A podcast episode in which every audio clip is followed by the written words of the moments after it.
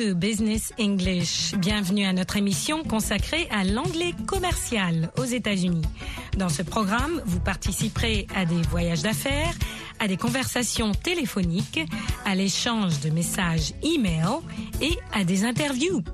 Au micro, Michel Joseph.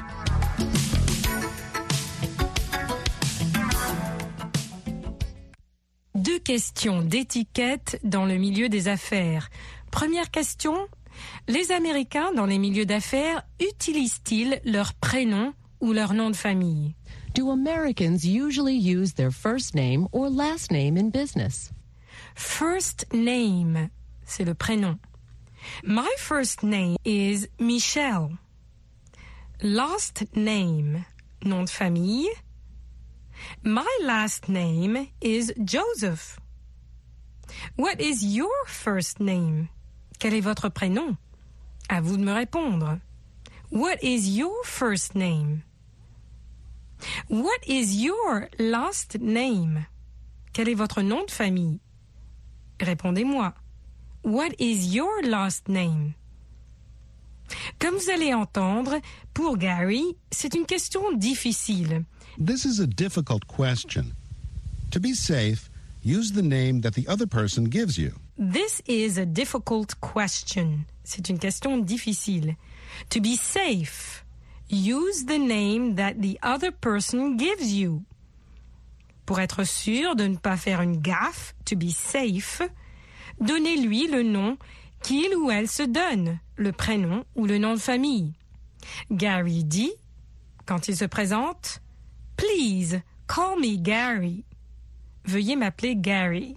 Please, call me Gary.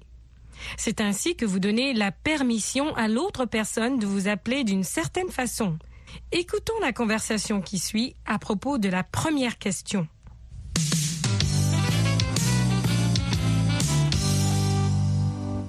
Hi, Elizabeth. Hello, Gary. Our listeners have sent in some email questions, Gary. Our first question is Do Americans usually use their first name or last name in business? Well, this is a difficult question. To be safe, use the name that the other person gives you. I always say, please call me Gary.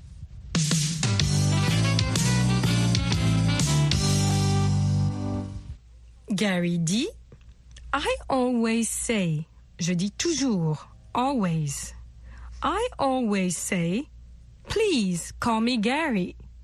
Littéralement, s'il vous plaît, s'il te plaît, appelle-moi Gary. Appelle-moi Gary.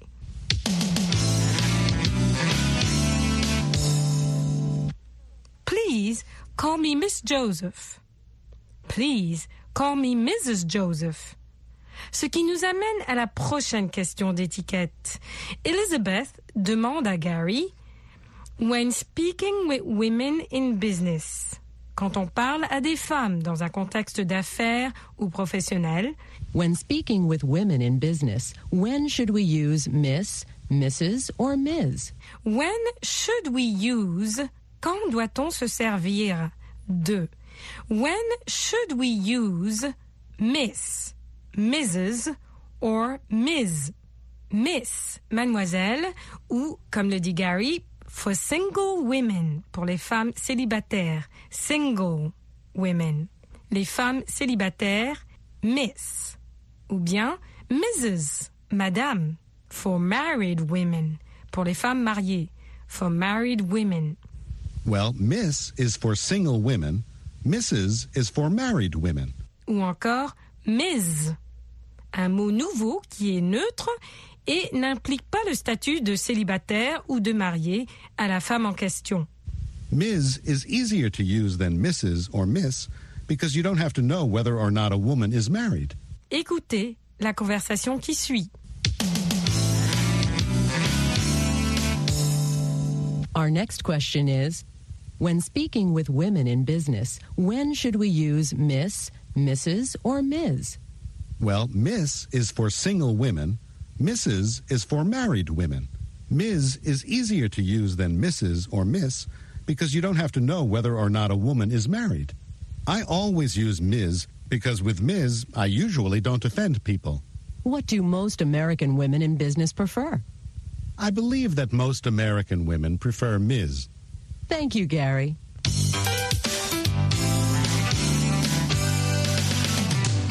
Finissez la phrase. Vous allez entendre le début et vous devez terminer la phrase. Écoutez et finissez la phrase. Some people use their first name in business, but others prefer to use their last name. Le nom de famille. They prefer to use their last Le name. nom de famille. Most American women prefer to be addressed as Ms. They prefer to be addressed as Ms. Mais c'est neutre. In the past, people used to address all married women as Mrs.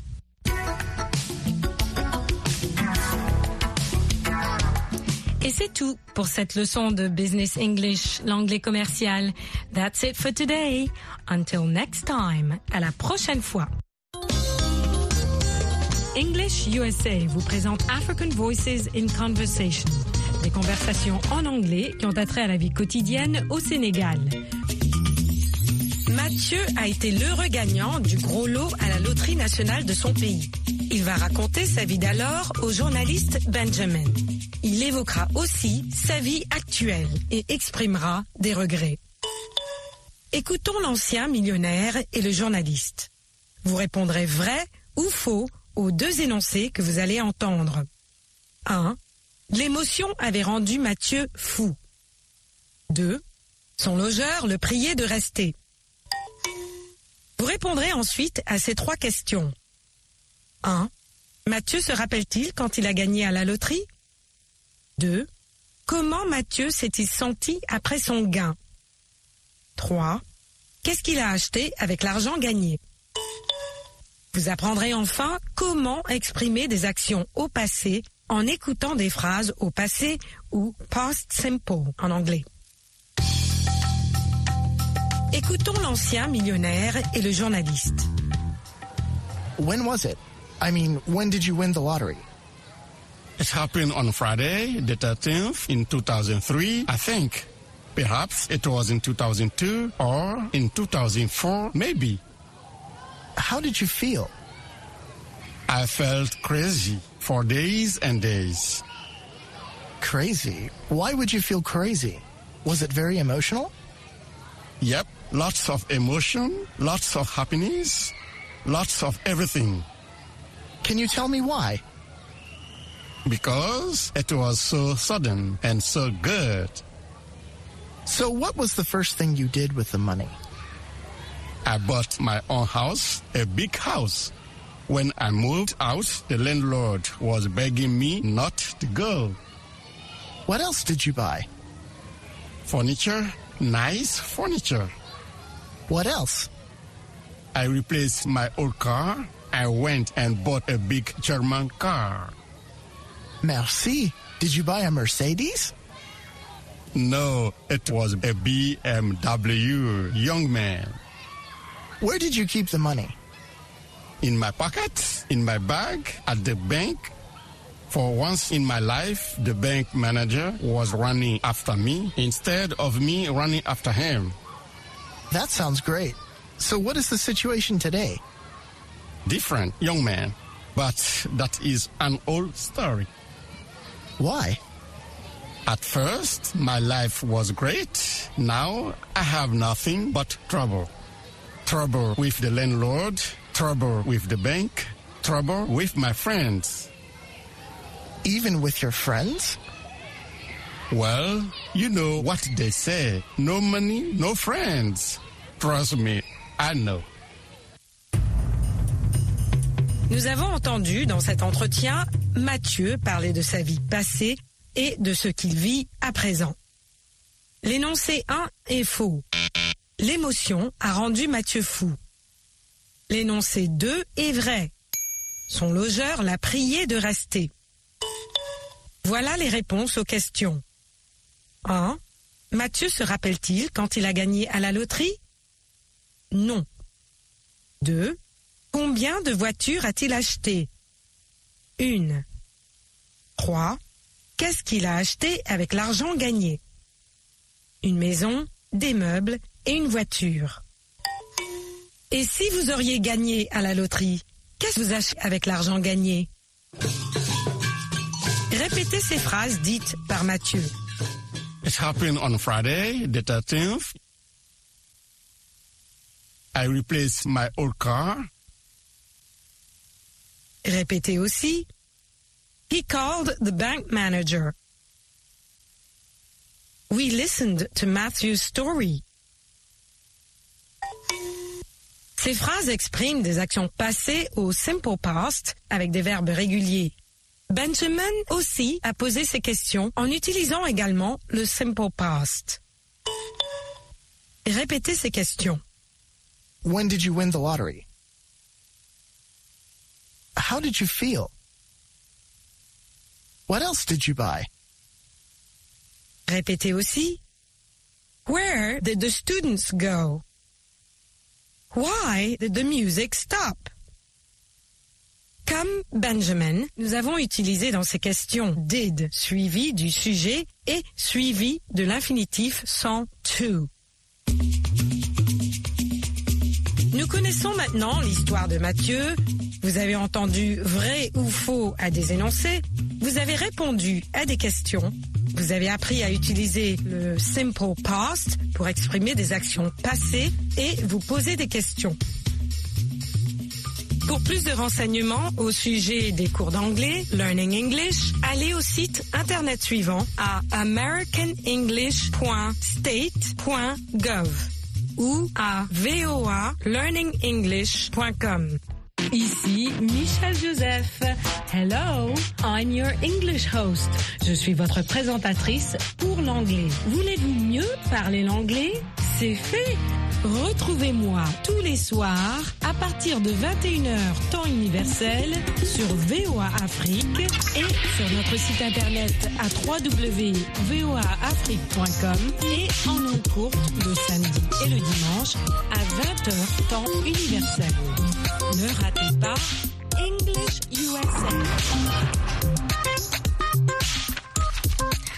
Hello and welcome to Anglais Télé. Bienvenue à Anglais Télé, votre émission pour pratiquer l'anglais. This is where you learn how to practice English. My name is Michelle Joseph and my fellow colleague, and I am Roger Muntu. and we have two guests with us today. Hi, everybody. I'm Eva Pacanaro. And Hi, I'm Yubin Kim. And we're very happy to welcome our guest also in DRC, Portland, Maine. We're discussing about and Mali. Sorry, That's right. We have a lot of people in Mali too. we have to. yes. Not, we must not forget our That's listeners. right. Okay. That's right. And I wanted to actually say a special hello to Tran, our Facebook uh, viewer in Yeah, Vietnam. Yeah, he's in Vietnam. Tran uh, really uh, follow all our videos. We saying thank you to Tran. If you're listening to this show right now, we say thank you, both Michelle and I. Yes, we appreciate your comments, and we know that it's very, very early in your country, Hmm. and so we're not going to disturb you. That's correct. Right. Yeah. But I had to. This is my sense of obligation with the verb to have. That's correct. I had to say hi to Tran. That's correct. Okay. That's correct. So we're going to continue with to have Hmm? Part two. part two, Yeah. which basically there are challenges with to have because especially with the contractions. Right. Um, so let's warm up with that. We'll find out what they are. Okay. Hi. Well, I'm going to work with what you were speaking about, Eva, your obligations or what you have to do here as an intern. And we're going to use the contractions. Uh, for example, let's see. Uh, and we're not, we're not going to, so we're going to use the contraction. For example, I uh, um hmm, how are we gonna do this? I was thinking of the when we're using she, he, or it has. When we do the contraction it's or he's or she's. It can be confused with is. She's very pretty or she's got a lot of work to do.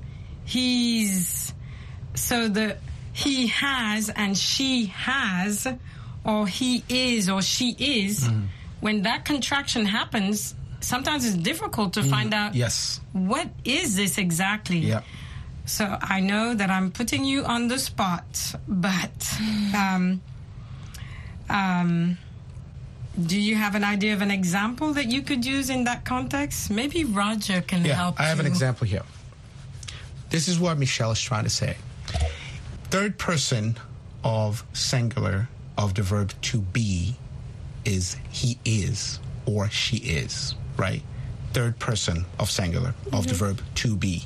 He is or she is. Or it is. Or it is. Thank you, Michelle. So if you contract that, you're going to be his. He's sick.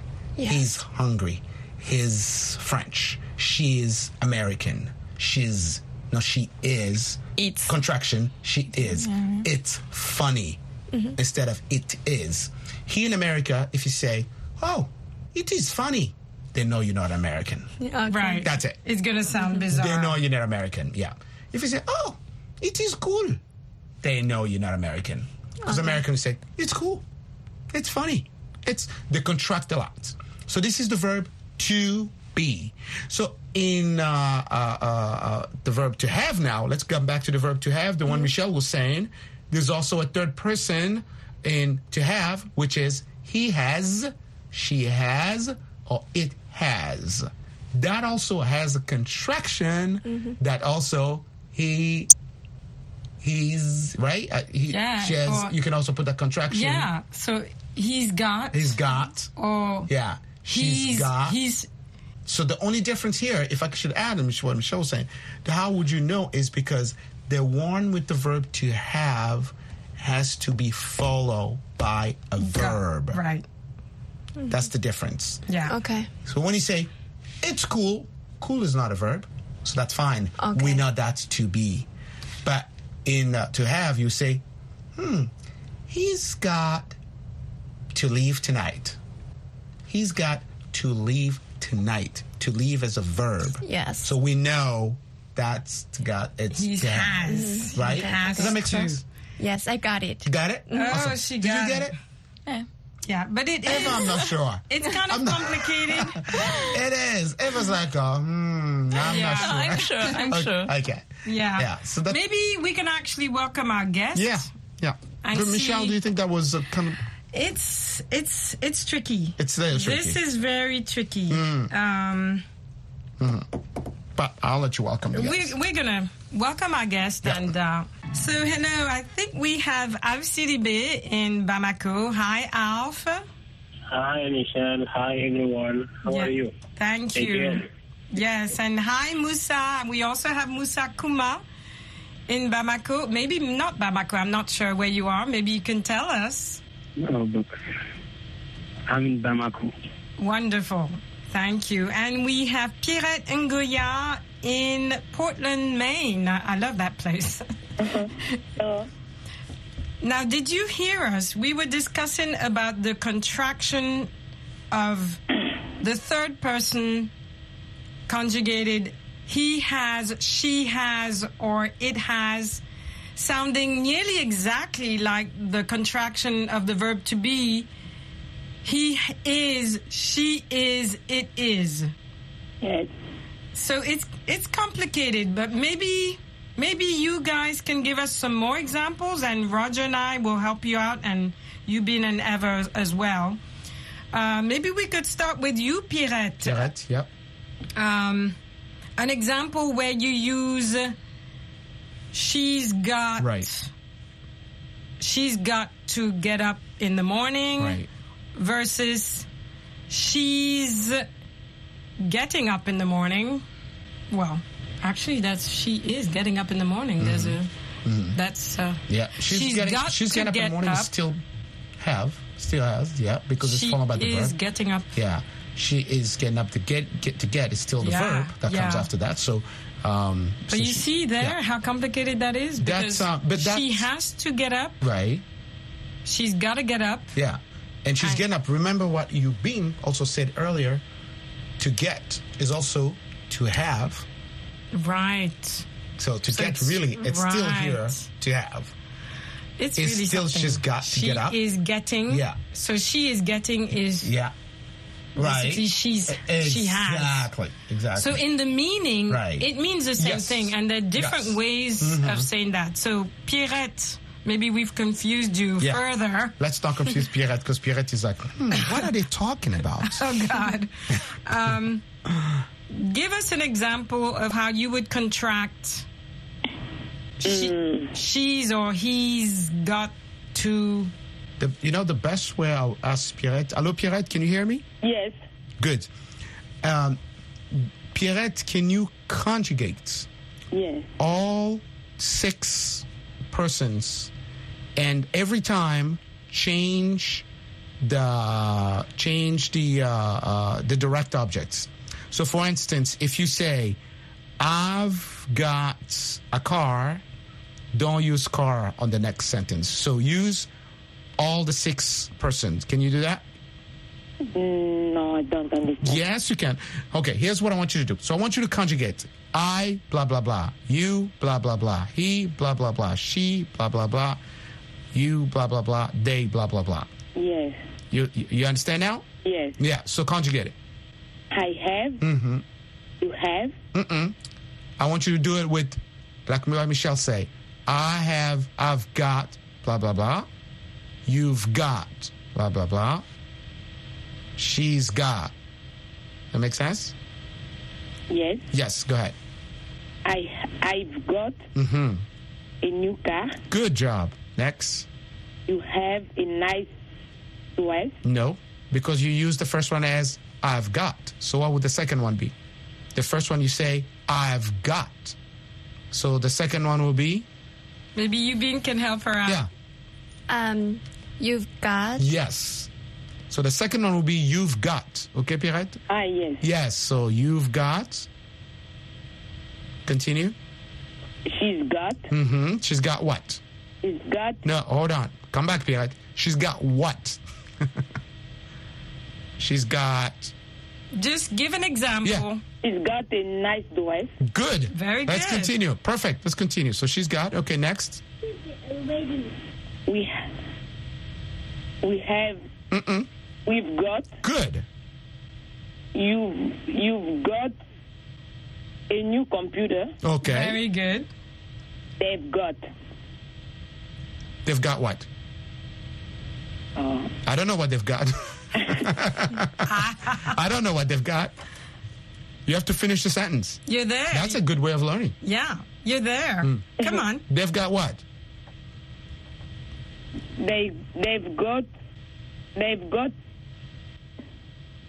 Five babies. I'll help you. Five babies. That, they have five babies. Wow, wow, wow. right? They've got 5 They've babies. got a baby. Okay, Oh, just they've one. got a baby. All right. That's good. That's good. Um, why don't we ask Musa Kuma?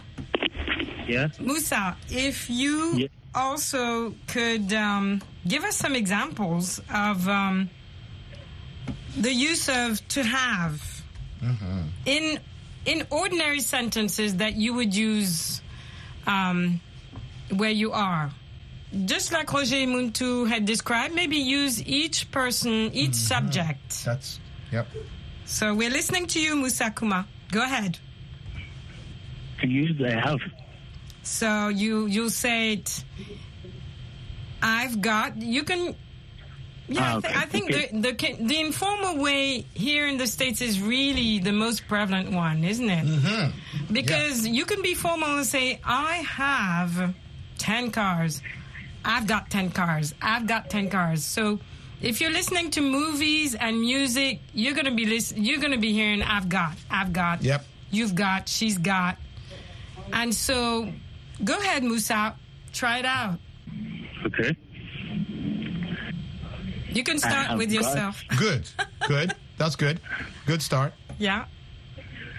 Although he was Uh, formal, he was formal. He said, I have got. Oh, he did say that. Try to be informal.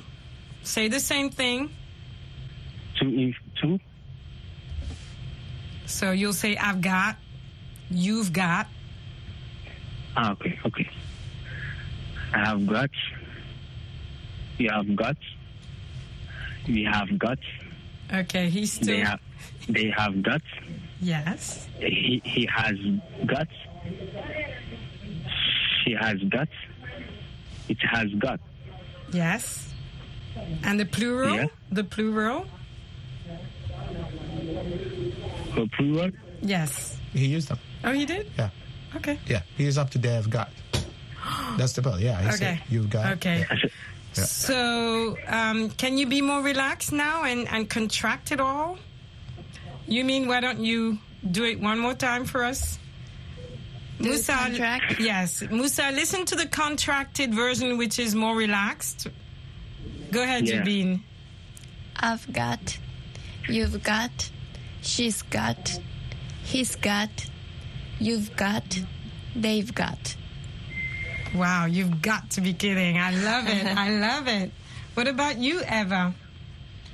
Same conjugation with Um, same verb. Sure.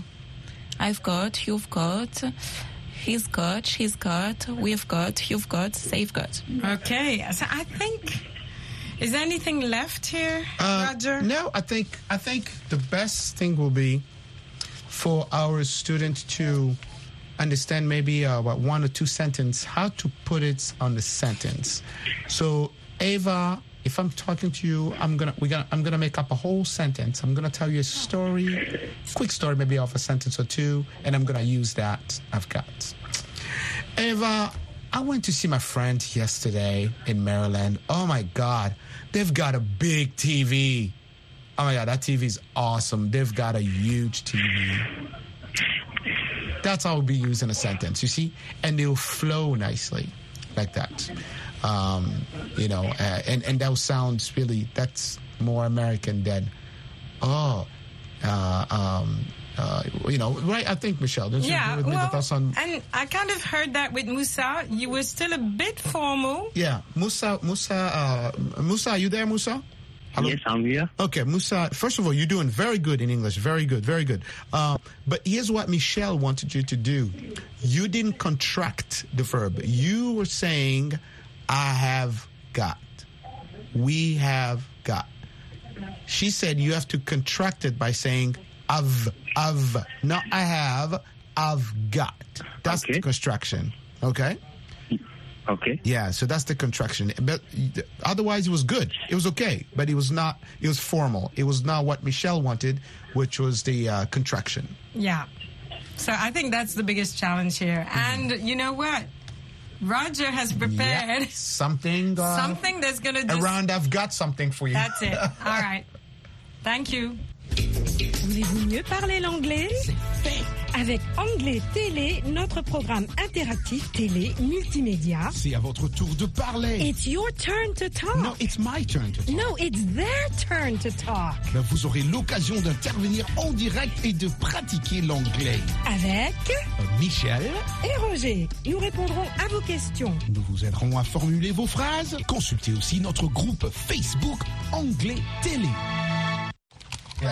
Okay, so we're going to thank everyone this evening. We're going to thank Avsidibé from Bamako, Moussa Kuma, Pierrette Ngoya, and Jeff Pascal from DRC. Thank you so much, English students of Anglais Oh. Uh, Télé. Mm-hmm. Thank you for yourself. All right, And and of course, we have to say good to our wonderful engineers. Thank know, you, they're awesome. Dave Magnus. Thanks, Uh, Aiden Dave Magnus, uh, May- Aiden may- may Utku, bless and the beautiful uh, uh, France. Uh, the most France, beautiful. our dear producer. Yeah, it's All right. amazing. Thank you. Thank you, all of you. Okay. Okay. Bye. Bye. Yeah.